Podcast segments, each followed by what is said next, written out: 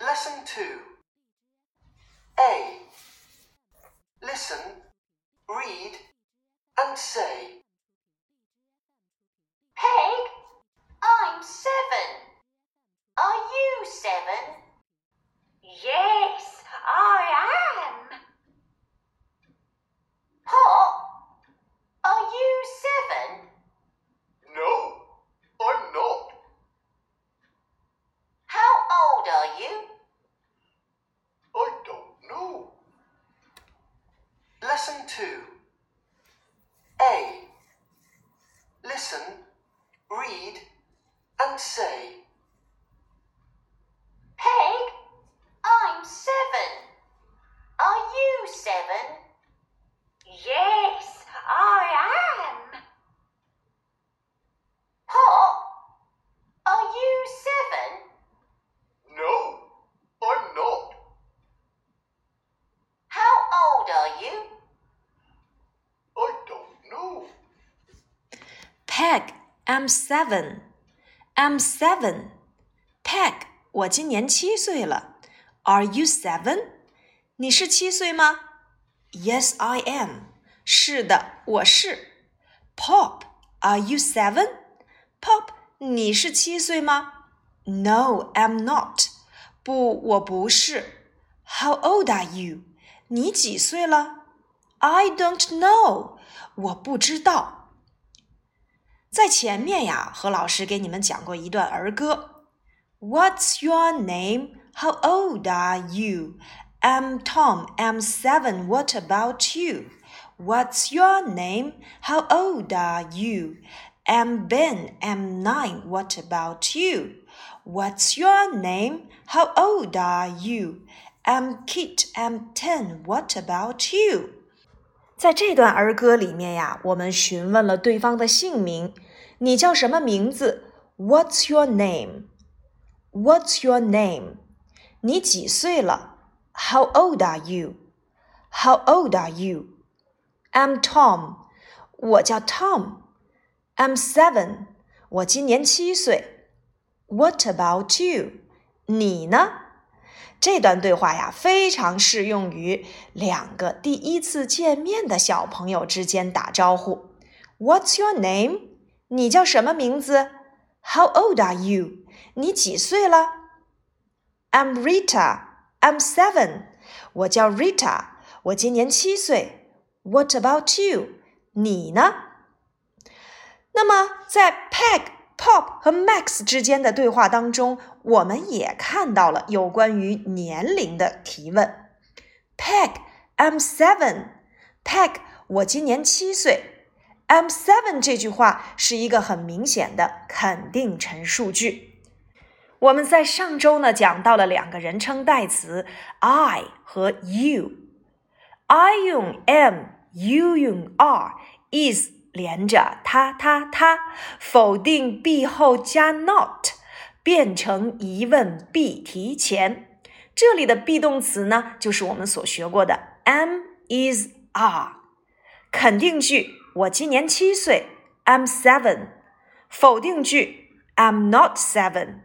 疑问句：Are you seven？所以，Are you seven 这个句子是怎么来的呢？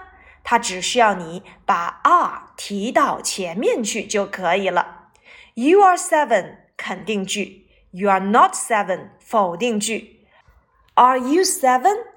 是不是很符合我们刚才口诀里所讲的否定 be 后加 not 变成疑问 be 提前呢？要注意的是，一般疑问句呀只有两种回答方式，那就是 yes 或者 no。Are you seven? Yes, I am. Are you seven? No, I'm not. 那么我想问一问 Pop，你的年龄呢？How old are you? How old are you? How old 就是询问对方的年龄。How old are you? 你几岁了？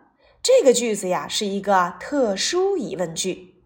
那我们来看 Pop 是怎么回答的呢？I don't know，我不知道。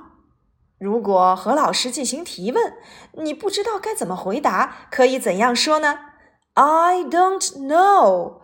I don't know. Bingo！那接下来我们用本节课的一般疑问句来进行造句练习吧。我们来看 B 部分：Are you three? Yes, I am. Are you nine? No, I'm not. Are you seven? Yes, I am. Are you eight? No, I'm not. 你们掌握了这个一般疑问句的使用了吗？ 那么我们还可以利用这个一般疑问句进行哪些造句练习呢？你是一名老师吗？Are you a teacher？你是一名学生吗？Are you a student？你是一只昆虫吗？Are you an insect？你很高吗？Are you tall？你很强壮吗？Are you strong？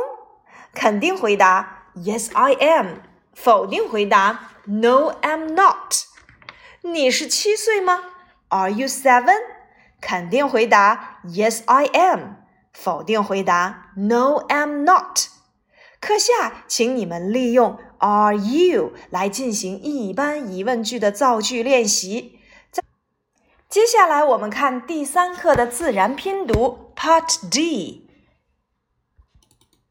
D. Listen and chant. 1.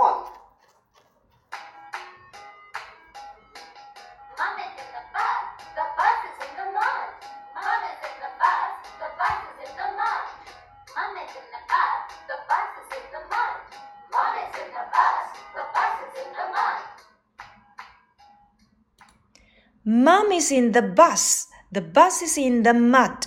Mom is in the bus. The bus is in the mud.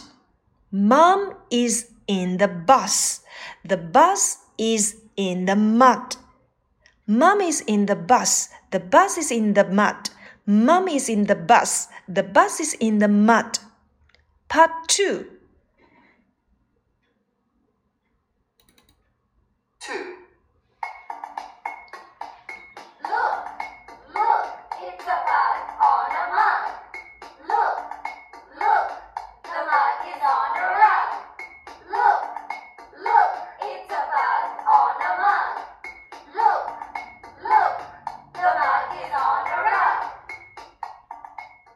Look, look, it's a bug on a mug. Look, look, the mug is on a rug. Look, look, it's a bug on a mug. Look, look, the mug is on a rug. Look, look, it's a bug on a mug. Look, look, the mug is on a rug. 在这两段儿歌当中啊，我们看到了许多含有字母 u 的单词，例如 mum、bus、mud、bug、mug、rug。m u m mum m a m mum bus b u s bus b a s bus. Mud. M u d mud. M a d mud. Bug. B u g bug. B a g bug. Mug. M u g mug. M a g mug.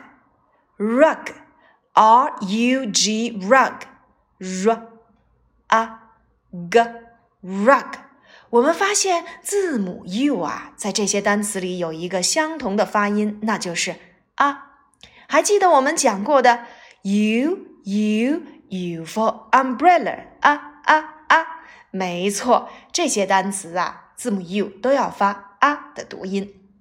到这节课为止呀，我们已经讲完了五个元音字母的发音了，都有哪些呢？a a a for apple a a a e e e for egg a a a i i i for insect e e e o o o for orange o o o U U U for umbrella 啊啊啊！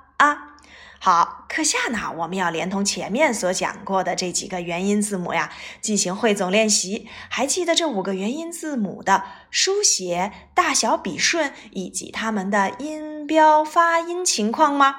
记得下节课何老师要检查哦。